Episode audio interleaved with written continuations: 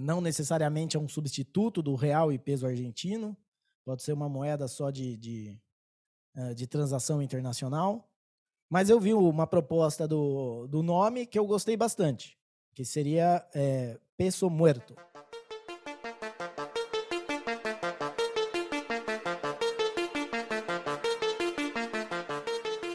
Se você acredita que a internet morreu em 2016, que tudo o que vemos hoje é gerado por inteligência artificial, que esse podcast é produzido por bots, pode ser que você tenha razão.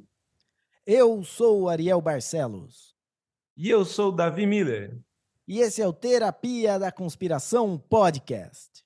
Isso aí, Davizão. É. E aí, belezinha? E, e as teorias já começam a tomar forma sobre a invasão dos prédios lá em Brasília.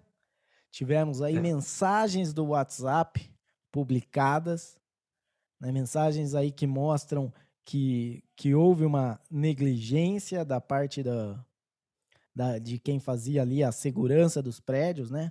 O pelotão que deveria ficar ali de, de segurança foi dispensado uh, antes da, das manifestações e só quando o, o pau já estava rolando lá que resolveram chamar de volta. Você viu isso aí? Pois é, eu, eu acho sensacional, né, que a, a, o criador do WhatsApp ele nem sabe o, o quanto de entretenimento que eles, ele é, nos propiciou quando ele resolveu criar esse canal de comunicação aí, que a galera continua utilizando grupos de WhatsApp para para falar de coisas muito sérias, sei lá, cara. A gente tem vários exemplos aí de mensagens de WhatsApp ou, ou de Telegram. A gente tem a, aquela história lá do, do Moro com o Dallagnol, a gente tem a história do deputado lá, o Arthur Duval, famoso Mamãe Falei, que também vazou o áudio dele no grupo do futebol do WhatsApp, falando das mulheres lá na guerra da Ucrânia. E agora a gente tem os o, o, a segurança né, do, do, dos prédios lá de Brasília que, que, que vazou aí no, no WhatsApp que primeiro era para abandonar e depois para voltar atrás. É, então, é...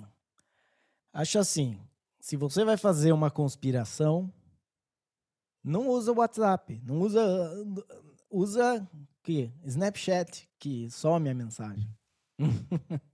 É, então, bons tempos quando a gente assistia aquele filme Teoria da Conspiração com Mel Gibson, e ele se comunicava com pouquíssimas pessoas através de jornais em que ele escrevia por recortes e, e colagens para nunca ser identificado e agora a galera já sai no WhatsApp aí, manda no grupo da família.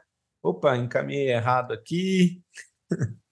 É, fora quando tem os vazamentos que meio que são propositais, né? Tipo, às vezes a pessoa já escreve ali a mensagem já para tirar o screenshot e vazar, entendeu? É só. É, Exatamente. Sabe quando também a, a pessoa né, divulga, não, não divulga, a pessoa vaza o vídeo pornô dela sem querer, entre aspas? É, tem essa também. Né? É, é que nem aquele, aqueles repórteres que causam um acidente para poder cobrir a matéria com exclusividade, né? Exato, exato. E ó, interessante a gente tocar nesse assunto, porque teve a notícia aí de que a, a Greta foi presa né, numa manifestação, num protesto na, na Alemanha, um protesto contra uma mina de carvão. E, e daí, logo, pouco depois, no mesmo dia, já soltaram o, o vídeo da, dos repórteres ali com a, com a Greta e a polícia fazendo pose para tirar as fotos dela sendo presa. Inclusive, a Greta estava dando risada no, no vídeo. Ela estava super preocupada. Tava, tava assim, e os policiais estavam, né, tipo, realmente indignados com ela. Você via aquele clima de, de vamos, vamos fazer essa foto, essa pose é mais da hora, esse vídeo faz uma cara de triste agora. Então, é tudo armado tudo, né?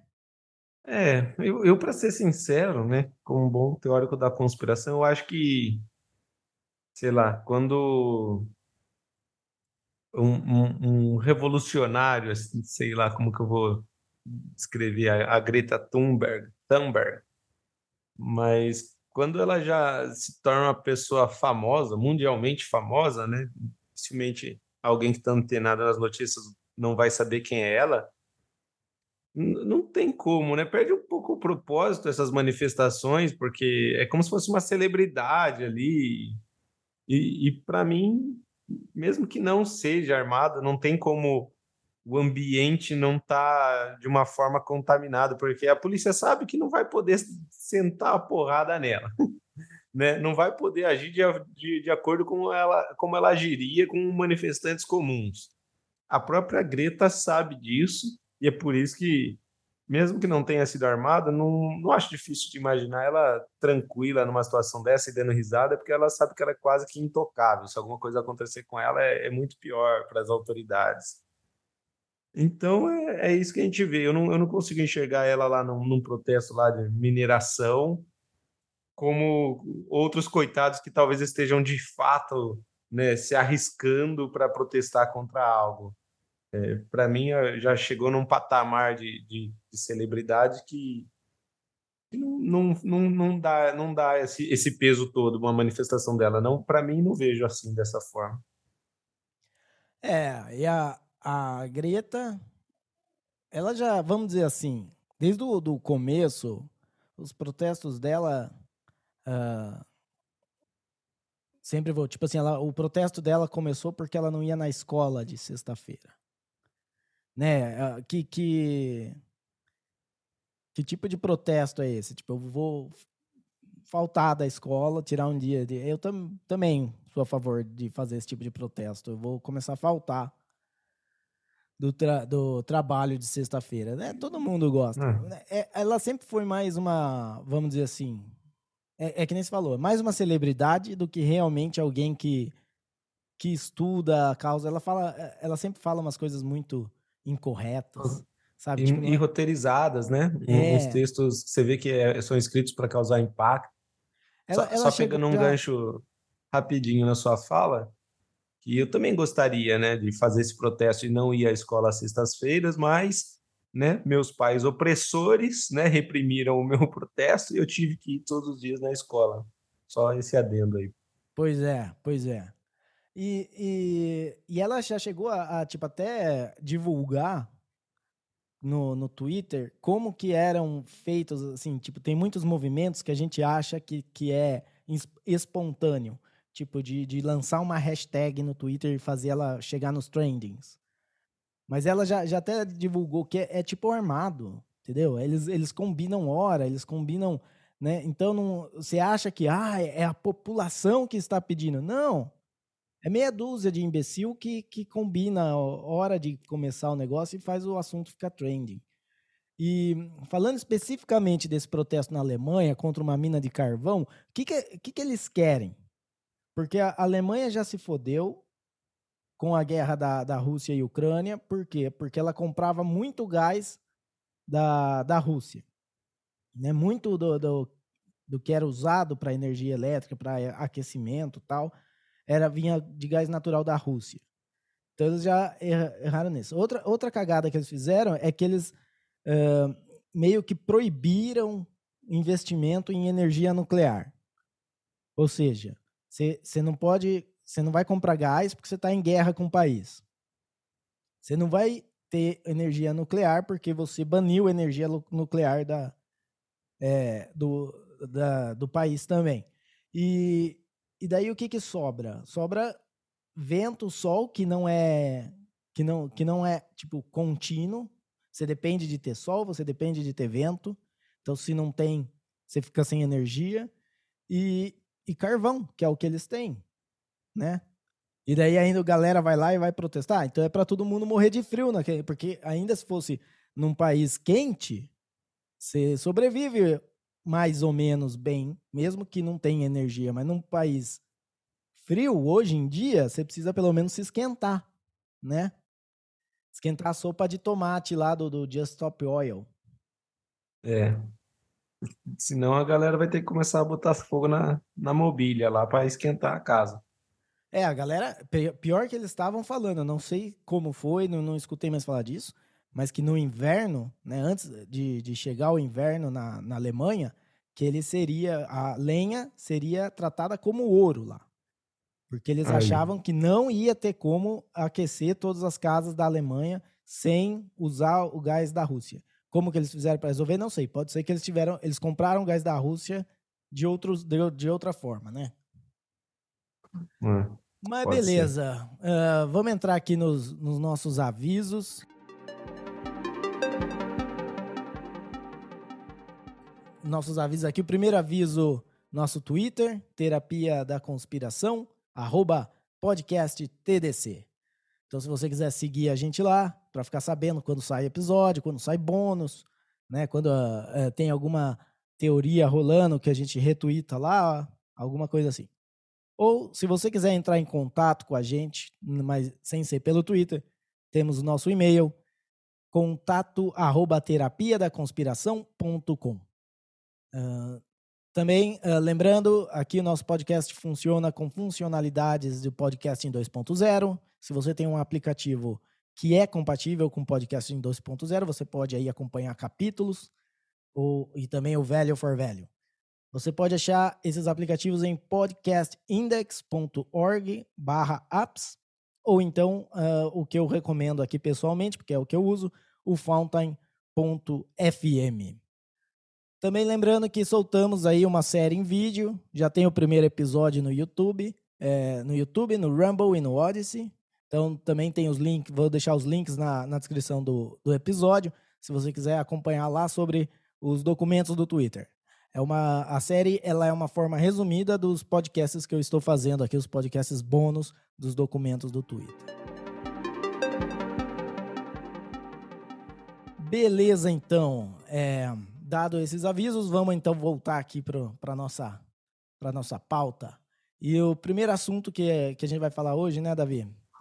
É sobre as lojas americanas aí. Uma, uma pataquada aí que, que estamos acompanhando. Exatamente, exatamente, né? Para quem não está sabendo, Lojas Americanas entrou com um pedido na Justiça de recuperação judicial no valor de 43 bilhões de reais. E isso aconteceu após o vazamento de uma notícia de que o, o recém-contratado CEO Sérgio Real, ele no dia 11 de janeiro, né, ele havia assumido no dia 2 de janeiro, então após nove dias no cargo, ele pediu renúncia, ele, ele anunciou que estava já de saída, com apenas nove dias, porque identificou inconsistências contábeis no caixa da empresa no valor de apenas 20 bilhões de reais. E por esse motivo ele estava saindo.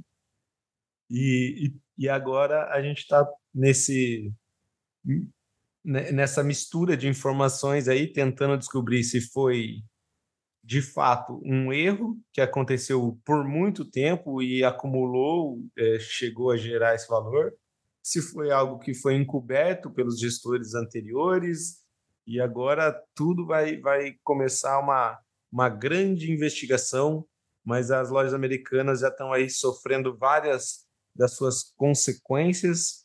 Uma delas, inclusive, é que agora no mês de janeiro também iniciou o programa Big Brother Brasil, no canal Globo, no o qual um, é, a, as lojas americanas eram um dos principais patrocinadores, né? um dos grandes patrocinadores, mas já como ela não conseguiu acertar com seus credores, os valores e tudo mais, ela não conseguiu arcar com esse patrocínio e foi substituída pelo Mercado Livre.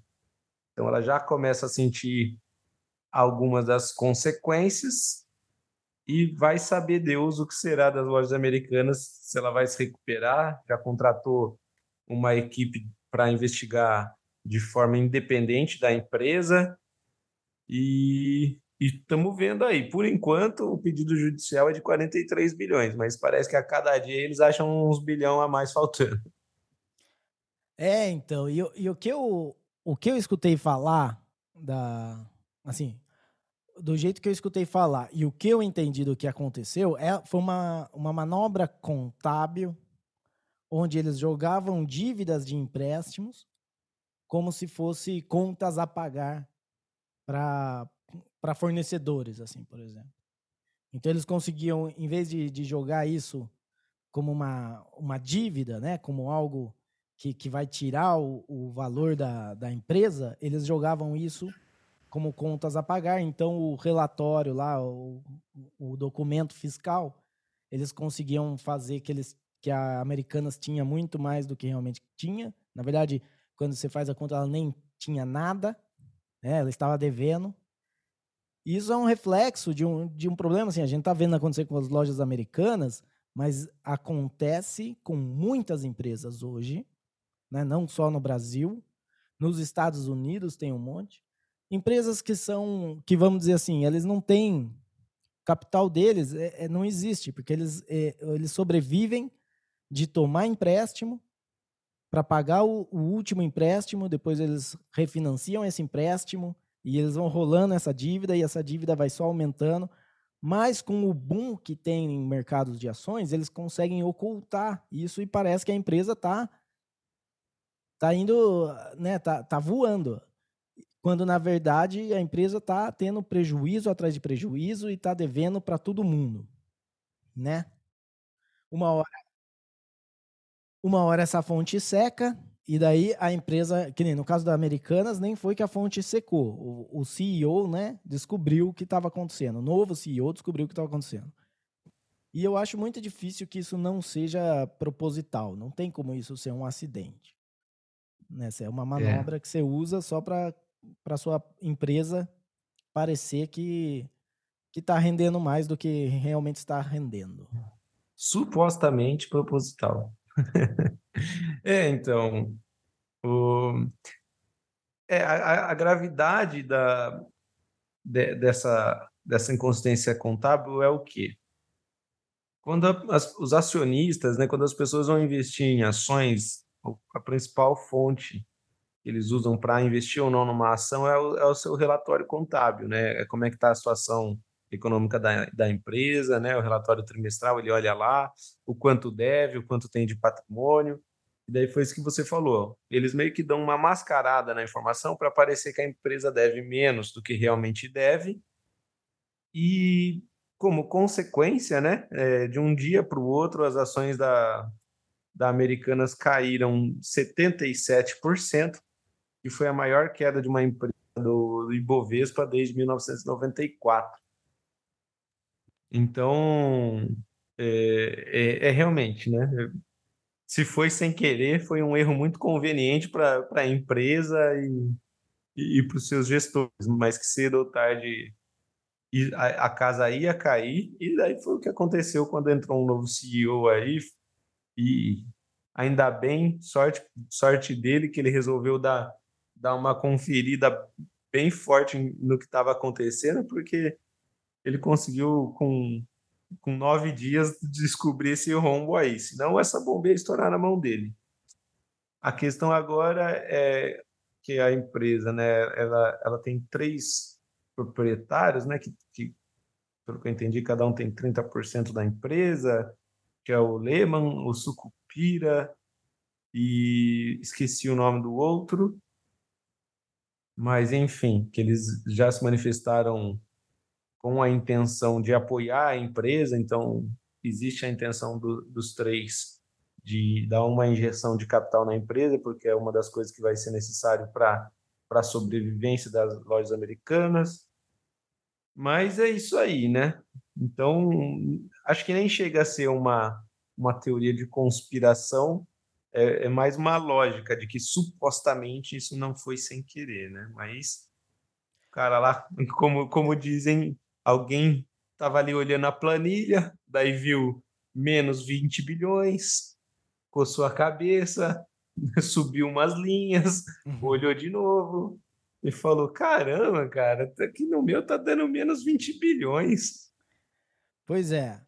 Então, na, a teoria da conspiração, que eu acho que é, é na verdade o que a gente está vendo, a gente está vendo um sintoma de um problema muito maior.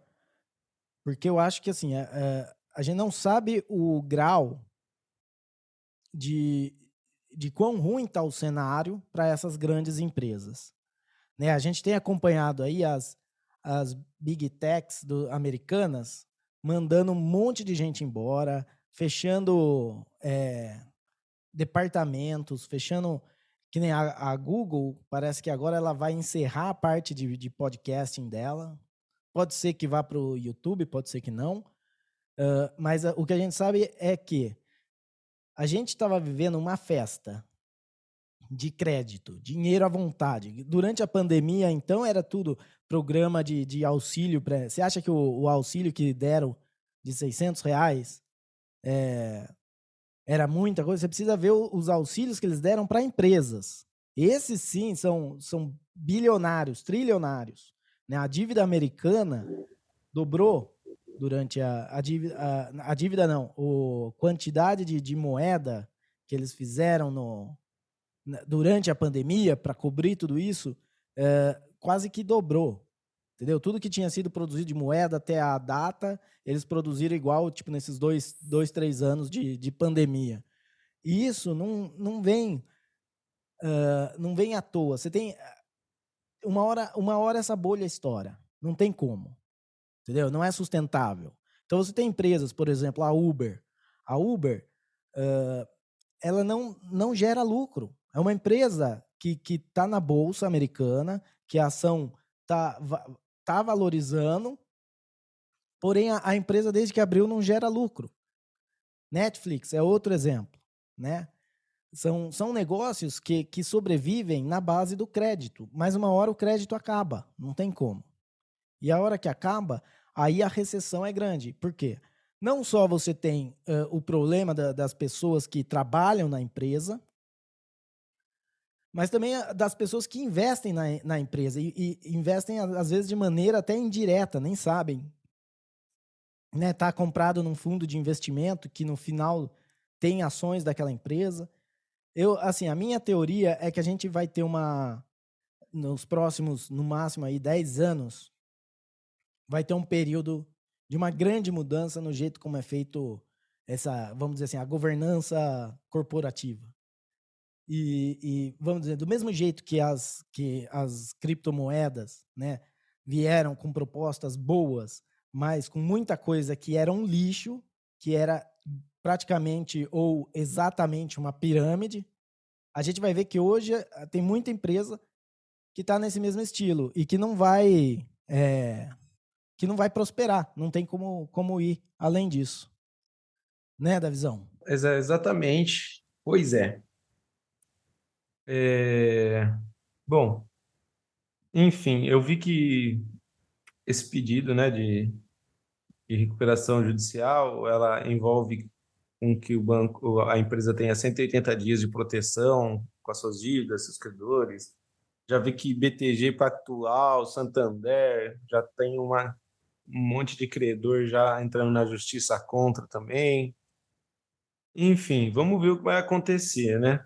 É, um, um pequeno rombo aí na, nas lojas americanas. A princípio, a, a, a loja se manifestou dizendo que o, o funcionamento está normal, que, o, que o consumidor não vai ser afetado, pelo menos não por enquanto. Então, é isso, né? Vamos ver cenas do próximo capítulo com as lojas americanas. Isso aí. Então vamos para o nosso, o nosso próximo tópico aqui, falar do Fórum Mundial de Economia, né? Tivemos aí na, na semana passada, em Davos, uh, o Fórum Mundial de Economia, que é aquele. Esse é aquele evento que você vê um monte de, de, de pessoas uh, supostamente importantes, supostamente uh, com boas intenções, e eles vão lá e eles fazem discursos cheios de demagogia, de como o mundo deve ser lindo e maravilhoso e como eu estou fazendo tudo para o mundo ser lindo e maravilhoso. Uh, e tivemos uma. Quem escuta aqui o podcast já faz um tempo, já, escu, já escutou o nosso episódio sobre o grande reset. Uh, se você não escutou, volta aí no, no, nosso feed e veja lá o episódio do grande reset, porque uh, o Klaus Schwab, que ele é o eu, eu não sei se ele é chairman, ou qual que é o, o cargo que ele é. Uh, ele é o, o tipo o dono do Fórum Mundial de Economia. E ele há quem diga que esse cara hoje é o cara mais perigoso do mundo. E por que isso? Uh, ele tem uma influência muito grande por conta do Fórum Mundial de Economia, não só em governos uh, e não só em políticos, mas também em grandes corporações. Corporações como, por exemplo, uh, a BlackRock, que é uma, uma, uma, uma, empresa de investimento que, que, lida com fundos de pensão, com coisas de é, com aposentadoria no, nos Estados Unidos. E, e é uma empresa assim que está em todo quanto é lugar. Ela tá, ela é enorme. Sabe quando você pensa numa corporação que vai se metendo em tudo quanto é mercado e no fim ela tem uma influência enorme. Então, então Klaus Schwab tem influência em governo, tem influência em empresas como essa que acabam tendo influência é, em grande parte do mercado e então a, as ideias de um cara conseguem ser disseminadas dessa forma. Klaus Schwab, então, falando no, no Fórum Mundial de Economia, que uh, eles pretendem montar uma comunidade global no metaverso com apoio da Interpol. E isso, quando você escuta isso, ainda mais ele falando com um sotaque alemão, não tem como você não pensar, cara, a gente está vivendo um filme do 007 e esse cara é o vilão. Né, é? O, é, sobre o Klaus Schwab, né? Você perguntou se ele era fundador ou era um chairman. Na verdade, ele é exatamente os dois. Ele é fundador e presidente do e presidente executivo do Fórum Econômico Mundial. Mas então, a, a gente tinha comentado, né, já no, no, no, episódio que a gente falou do grande reset, sobre também uma, uma questão de da galera tentar controlar também o, o, a economia mundial, né? Porque eles queriam criar uma criptomoeda universal e agora eles já vêm também é, nessa toada aí de criar um, um metaverso onde onde as principais empresas vão se reunir e criar cartilhas onde deverão ser seguidas que na nossa época, vamos falar bem a verdade, né, era chamado de cartel, quando, quando as empresas se reuniam para fazer acordos e que iam beneficiar as empresas e não necessariamente seus consumidores, era o que se chamava de cartel. Agora chama metaverso e é o metaverso do Klaus Schwab, porque como a gente já tinha falado também no episódio do Grande Reset, qual é o grande problema, né, de você ter uma uma criptomoeda mundial e que e deve ser utilizada. É, é que daí o poder vai estar na mão dessa galera de novo, que vai administrar essa criptomoeda e tudo mais, sendo que a, a grande vantagem de uma criptomoeda é que ela é independente e que ela tem o seu valor independente e, e, e, independente aí dos interesses das grandes empresas ou de países ou de qualquer coisa assim. Então, mais uma vez, numa tentativa de se manter no poder das grandes decisões, eles já estão se adiantando aí, o Fórum Econômico Mundial, criando um metaverso, onde as principais empresas vão, vão querer se reunir e definir o nosso futuro. Essa é a minha teoria. assim como sempre, eu, eles querem continuar com o poder, enquanto a gente está tentando aí lutar para que o poder seja cada vez menos centralizado, para que a gente tenha o, o máximo de justiça possível. Com certeza, concordo plenamente. Uh, e, o, e, e, é, e, nisso que você falou, tipo, a gente discutiu lá o, o caso do uh, Alexandre de Moraes mandando eh, bloquear contas é, no, no exterior de, em empresas que nem, nem têm representação no Brasil. E imagina você estar tá lidando com uh, criptomoedas centralizadas nesse jeito e um cara que acha que tem que impor. Ele é o dono da, da moral e ele tem que impor a moral uh, e, e, bons costumes em toda a população, né? a versão dele de moral e bons costumes. E daí então começa com um sistema de, de crédito social, onde se você não fizer, se você não for um bom menino, não fizer o que ele está falando, uh, as suas criptomoedas talvez sejam congeladas, talvez sua carteira você não consiga gastar. Dependendo de onde você está, você não pode gastar. Né? Por exemplo, eu vi, rastreei aqui que você estava presente em Brasília no, nos protestos, mesmo que você estava lá pacificamente, que você não tenha se envolvido com, com depredação, com nenhum ato de vandalismo, com nada, eles podem te eh, congelar e falar, não, é culpado até que prove inocência. Entendeu? Então é muito perigoso essa, é, essa ideia do Fórum Econômico Mundial de querer controlar né, de uma comunidade global. De, e e é, é incrível como as pessoas parecem que às vezes não enxergam uma coisa porque ela muda, os caras mudam de nome. Entendeu? Que nem quando eles falam lá o capitalismo de, de stakeholder.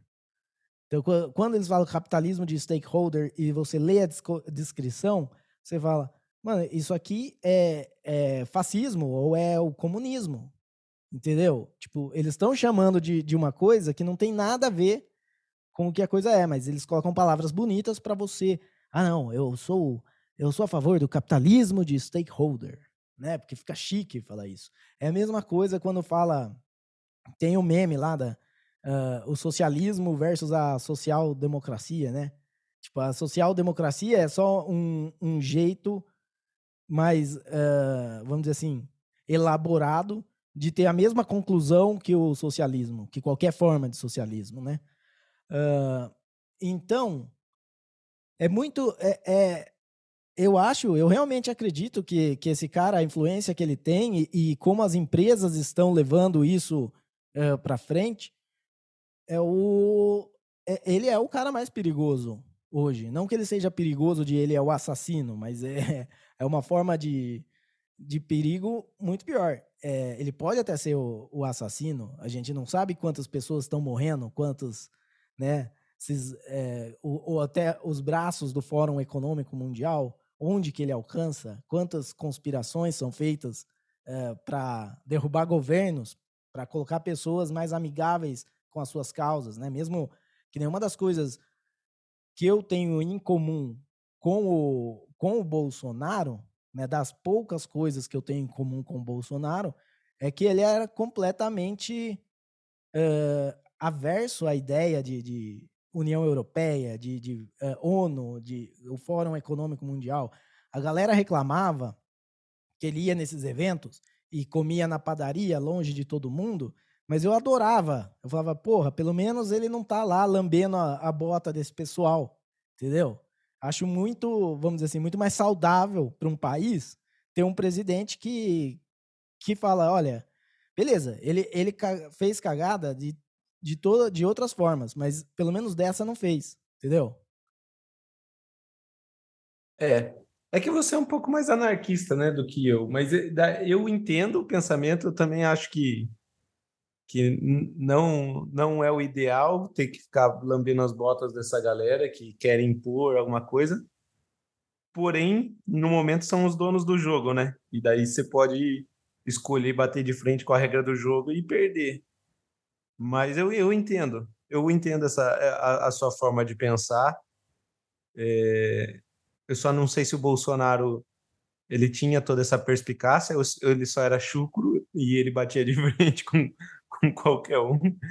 Mas o outra coisa, né, que eu, sobre, sobre esse metaverso onde vão, vão, vão estar né, as principais empresas do mundo, que vem outra preocupação, é similar né, à questão da, de ter o poder da criptomoeda, mas vamos dizer assim, né, se a gente estivesse falando de um grupo de empresas numa utopia onde são 30 heróis da humanidade e estão muito preocupados em salvar o mundo, estão muito preocupados em acabar com a desigualdade e não sei o quê.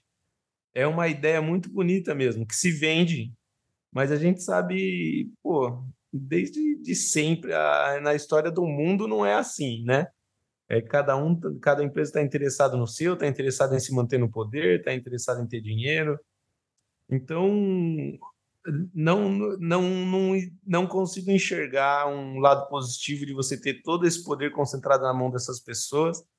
E a gente já consegue perceber o quão fácil é, é manipular a opinião popular, né? Através de, de tecnologia, de algoritmos, né? Então, assim, realmente não é difícil você pegar é, uma, uma, uma nova realidade agora, que é o metaverso, e transformar essa nova realidade da forma mais apropriada para que você tenha razão, entendeu? Então, assim, é, eles querem ter o poder, eles precisariam de ter um apoio popular grande, então eles teriam também o poder de, de, de direcionar esse apoio, né? De, de criar esse viés na, na, na, na, opinião popular. É, não.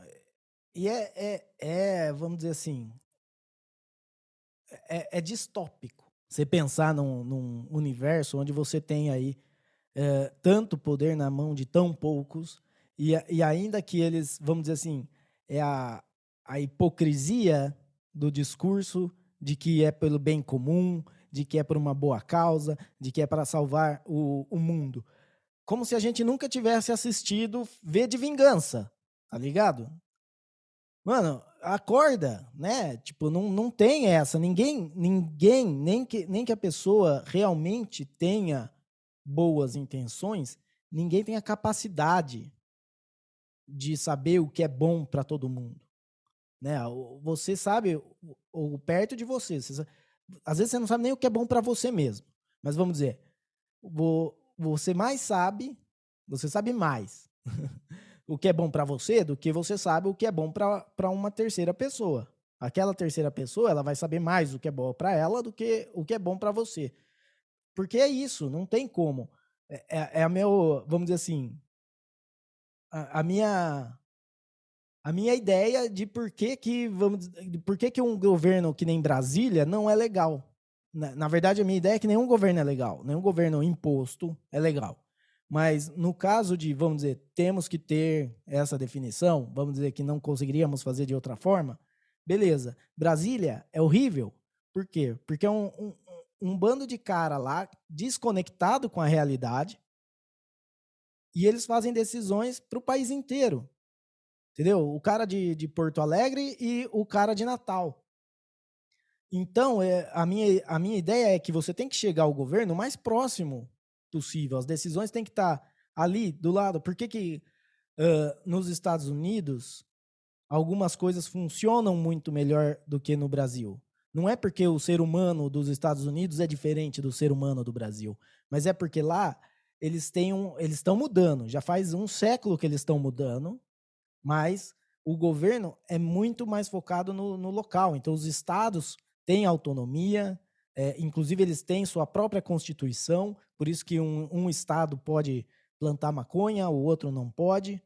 E era uma coisa assim, por quê? Porque quando você chega perto das pessoas, você descentraliza essa, né, esse agente tomador de decisão, porque às vezes, por exemplo, uh, às vezes o pessoal do sul não quer que tenha cassino.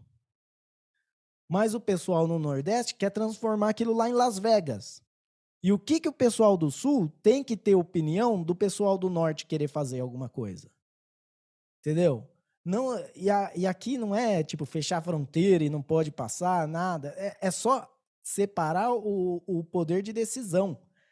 E eu acho assim, a minha ideia é que isso seria muito melhor. E a ideia do metaverso do Klaus Schwab é realmente o contrário e muito mais perigoso, porque como é, porque uma coisa boa desse do governo, da democracia, não sei o quê, é o quão ineficiente eles são em controlar as coisas. Por quê? Porque é um, um regime burocrático tão grande que eles não conseguem, não existe como ser eficiente. Um governo eficiente é um governo tipo Coreia do Norte, é um governo tipo Cuba. Esses são os governos eficientes. Então, a Ou gente não até o Brasil recentemente, né? Uh, quer mais eficiência do que as canetadas do Alexandre de Moraes. Exato, exato. E, o que eu, e, e onde que eu quero chegar com isso? Se você pega e isso vira uma, vamos dizer assim, uma empresa, uma corporação, uma, um cartel, do jeito que o Klaus Schwab propõe, aí, aí, for, aí fodeu, porque aí sim tem chance de ser bem eficiente e de controlar tudo que você faz na sua vida e eliminar qualquer um que se oponha, qualquer um que tenha uma ideia minimamente diferente, né? Sim, sim. É bom, é isso, né? Vamos ver também se como é que vai se comportar esse metaverso que vai se chamar Village, né? Como que é? é Global. Global alguma... Village Commune. commune. É, não lembro, mas é. Vamos ver aí o que, o que vem por aí com vocês imposições dessas empresas agora que estão à frente aí do, do mercado global e e agora vão estar à frente do, desse mercado multiverso aí do, do metaverso. É. Vamos ver aí como vai ser. Então, uh, bom, acho que desse assunto deu. Uh, nosso próximo tópico, não que seja muito longe da, da, do tema do, do, metaverso aí do Klaus Schwab, mas é a moeda comum né, entre Brasil e Argentina. Então foi noticiado essa semana. Uh, Financial Times noticiou, vários uh, jornais do mundo inteiro noticiaram que o Brasil e a Argentina vão começar a planejar uma moeda comum, ou seja, vai ter, uh, vai ser a mesma moeda no Brasil. Na verdade, eu não sei direito como vai ser isso, tá? Porque ninguém sabe, tá?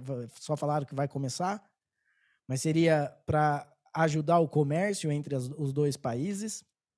Então, uh, não necessariamente é um substituto do real e peso argentino, pode ser uma moeda só de, de, uh, de transação internacional.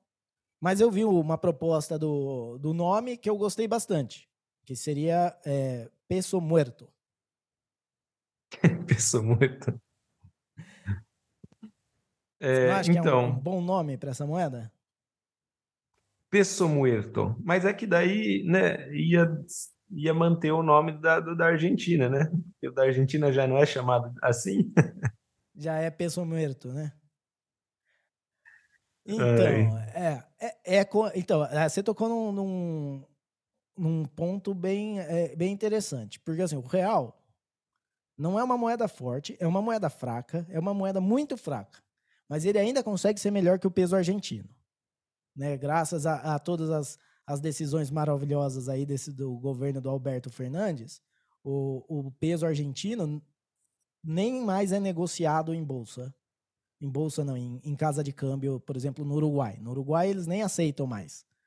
Porque hum. não a moeda realmente não tem valor significativo para você fazer câmbio. Uh, e a Argentina é um país que se, que se você pode, você usa dólar. Né? Na Argentina, quem que não pode? Quem, quem é, uh, acho que funcionário é, funcionário fixo da empresa não pode, o salário não pode ser em dólar. É, e se você é funcionário do governo também, e acho que para pagar imposto tem que ser em peso. Acho não, para pagar imposto tem que ser peso argentino. Mas fora isso, você vai fazer turismo na Argentina, você não vai levar peso argentino, você vai levar dólar. Por quê? Porque o peso argentino não, é, não vale, entendeu? As pessoas, se você vai transacionar com um cara na rua, ele vai querer em dólar. E isso só não acontece no Brasil, na verdade, porque é proibido né? Porque se fosse permitido, você ia querer, você ia comprar uma coxinha. O cara da coxinha não ia querer receber em real, ele ia querer receber em dólar. Por quê? Porque é uma moeda mais forte. Não quer dizer uh, que, vamos dizer assim, que o dólar não tenha problemas. Mas como é uma coisa de, de comparação de uma com a outra, o dólar é, uma, é a moeda mais forte do mundo hoje. Mesmo que não seja a que tenha mais valor, né? Ele, ele tava quase igual com o euro aí, eu acho que o euro já deve ter valorizado um pouquinho mais, uh, que a libra esterlina também. Ele, ele vale menos do que a libra esterlina e acho que tem, deve ter mais alguma moeda, talvez da Suíça, não sei. Uh, enfim, mas por que, que ele é a, a moeda uh, mais valiosa do, do mundo? No, em, embora o preço não seja o maior preço. Porque todo mundo usa. Porque comércio internacional é feito em dólar. Entendeu? E pode ser que, não, que isso não seja uma coisa eterna. Pode ser que amanhã ou depois mude para outra moeda. Mas eu tenho, assim, eu sou. Eu desconfio muito que uma moeda em comum entre Brasil e Argentina vai ser melhor que o dólar para transacionar, para fazer transação internacional. Então o que acaba acontecendo é que essa moeda vai ser realmente isso. Ela vai. Tipo assim, se você é obrigado a usar ela, você vai usar ela. Se você tiver uhum. outro jeito, você, ela não vai servir para nada. Então ela já nasce sem valor nenhum, quase. Porque se você só pode usar quando, ela é, obrig... quando é obrigado, qual que é o valor dessa moeda, né? É, é, e, e, bom, provavelmente é isso que vai acontecer, eu imagino, né? Eu imagino que. É, porque a ideia é, é, é diminuir a utilização do dólar, né? Como você disse lá na, na Argentina. Então, seria uma moeda só para uso comercial. É, a princípio, né? Pr primeira vez que você ouve falar, a galera já fica achando que é um novo euro, tal, não sei o quê, mas não é porque o euro ele é usado para todos os tipos de transações. E essa nova moeda, que é, é, se não me engano o nome dela vai ser SUR, SUR, né, alguma coisa assim. É, é lógico, são, são conversas iniciais, mas a princípio é, esse, esse é o plano. Mas, como você disse, não, não vai ser criada do nada uma moeda que, que tenha mais valor e mais força que o dólar. Então, para que ela comece a ser usada no lugar do dólar, eu imagino que tenha um certo incentivo, entre aspas, do governo. E esse incentivo seria uma obrigatoriedade.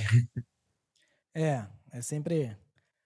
É, é sempre com muita, vamos dizer assim, com, com convencendo, né? Sempre na base do diálogo, do, do argumentação, né?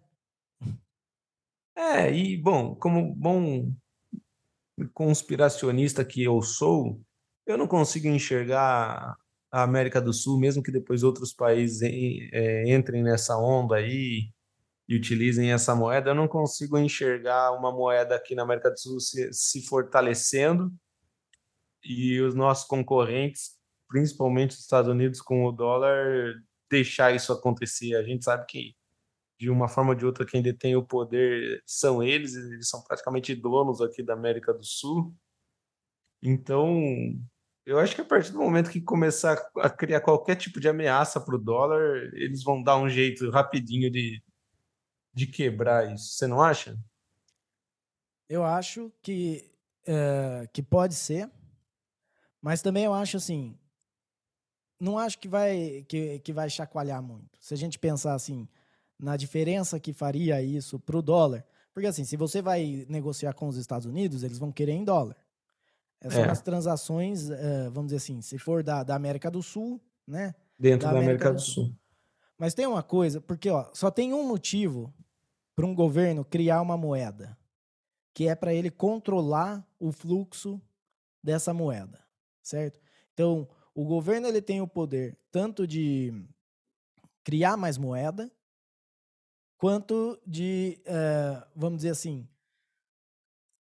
de criar crédito com aquela, mesmo que ele não crie o papel, moeda, moeda física, ele consegue criar crédito, incentivos tal. Então, qual que é a ideia atrás do, do SUR? E isso pode escrever, é batata. Financiar obras nesses países. Em vez de você né, ter que. Uh, você, vai, você vai usar o, em vez de você usar o dólar para financiar, que nem financiou construções na Venezuela, na Argentina, em Cuba, você vai usar essa moeda. Como eles detêm o controle dessa moeda, que não é o caso do dólar, eles, eles detêm o valor, ou o, o dito valor da moeda. Eles podem controlar preço com essa moeda. Então é muito mais fácil para eles fazerem todas as gambiarras que eles fizeram na,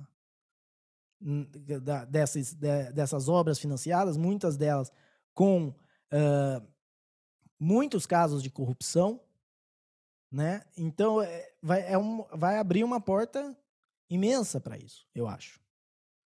Uh, é a, minha, a minha previsão é essa. Porque não tem. Pode falar, ah, não, é porque eles querem se livrar do dólar.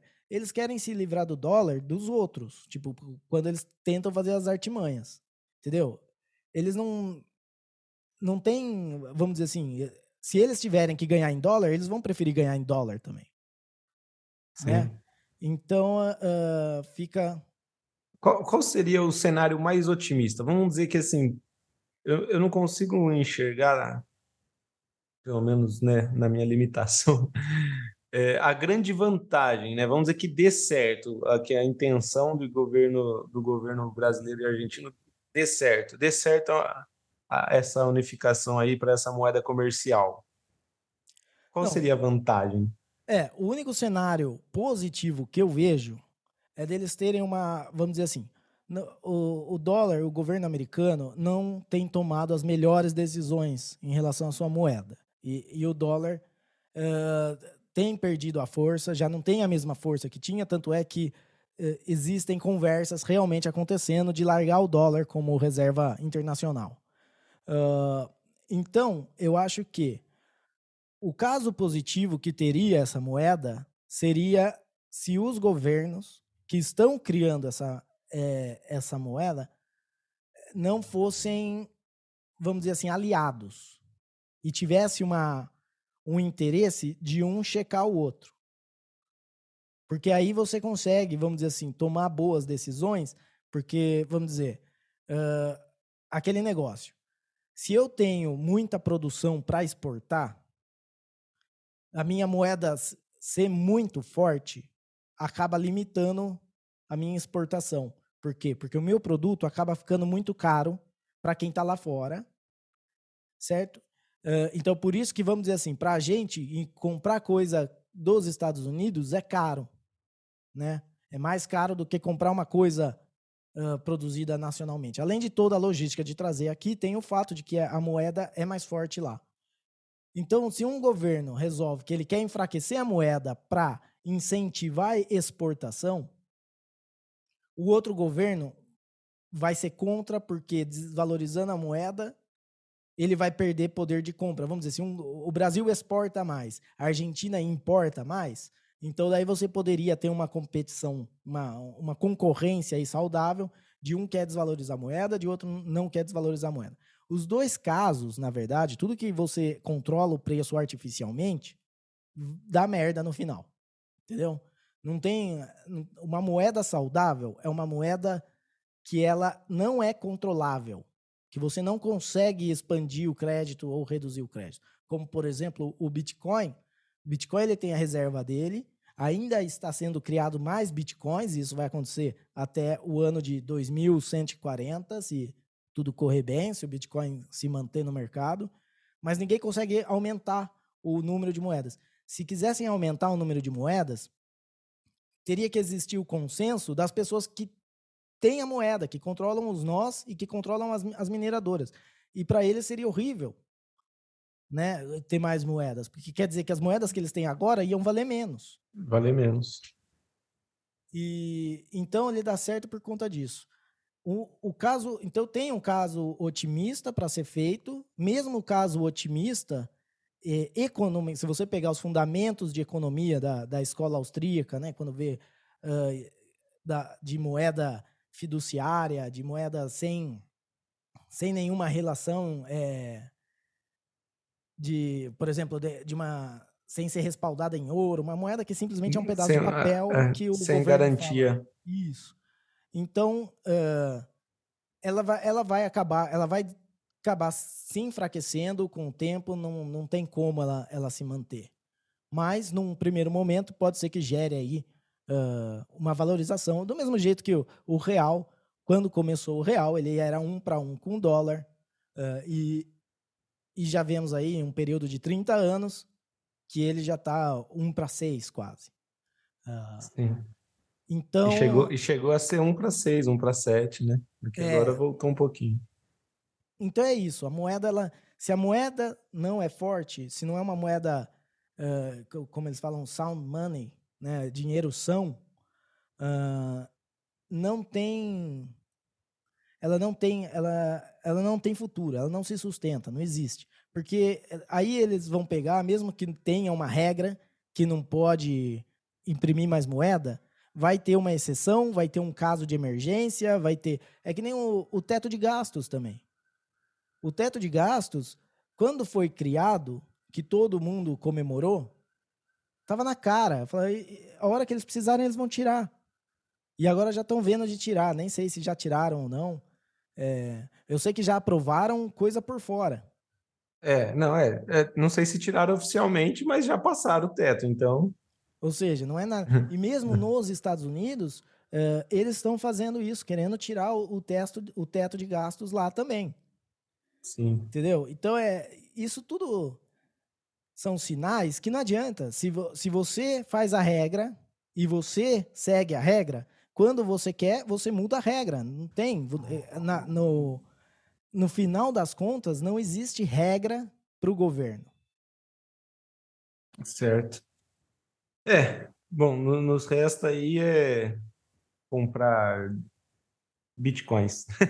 É, vamos. Dólares, euros, é, diversificar as coisas aí. Tem que diversificar, tem que ter. E tem que ter cuidado. Tipo, eu falo, eu sou um. um eu, eu, sou, vamos dizer assim, um. um Ixi, o alarme. Eu, eu sou um advogado do Bitcoin. Assim, eu falo, eu faço propaganda, evangelista, né? Que eles falam, eu faço uhum. propaganda, acho que é uma ideia genial. Uh, eu trabalho, né? Como eu trabalho com programação, é, eu consigo entender o conceito por trás. Acho, acho muito legal, muito bom. Não quer dizer que eu tenho certeza que daqui a uns anos, alguns anos, a gente vai estar tá usando Bitcoin para tudo. Eu não tenho como saber isso. Eu acho que seria muito legal se isso acontecesse. Eu acho que tem possibilidade e até probabilidade disso acontecer. Mas não, não dá, porque amanhã ou depois alguém descobre uma falha crítica no, no sistema, ou se inventa, né, como tem agora chegando os computadores quânticos, e se descobre que com computadores quânticos o Bitcoin não se sustenta, e já era. Então você tem que estar sempre preparado. Acho que por hoje é isso, né? Falamos aí um pouco Vamos ver o que nos aguarda, o que aguarda as lojas americanas, o, o novo metaverso do Fórum de Economia Mundial, Mundial da Economia. E vamos ver aí essa moeda aí, como diz o nosso querido Ariel, o peso muerto. É, vamos ficar de olho aí na todas essas uh, esses detalhes que estão acontecendo. Três assuntos hoje que, se você for ver bem, eles resumem um mesmo problema, né? Uma, um sistema econômico que não está saudável e abre portas para esse tipo de coisa. Uh, Exatamente. E é isso aí mesmo. Então, uh, lembrando mais uma vez, se quiser, segue a gente no Twitter lá, podcasttdc, uh, Terapia da Conspiração. Se quiser mandar e-mail, é contato, arroba terapia da conspiração.com. E se a gente falou alguma verdade aqui, saiba que foi sem querer.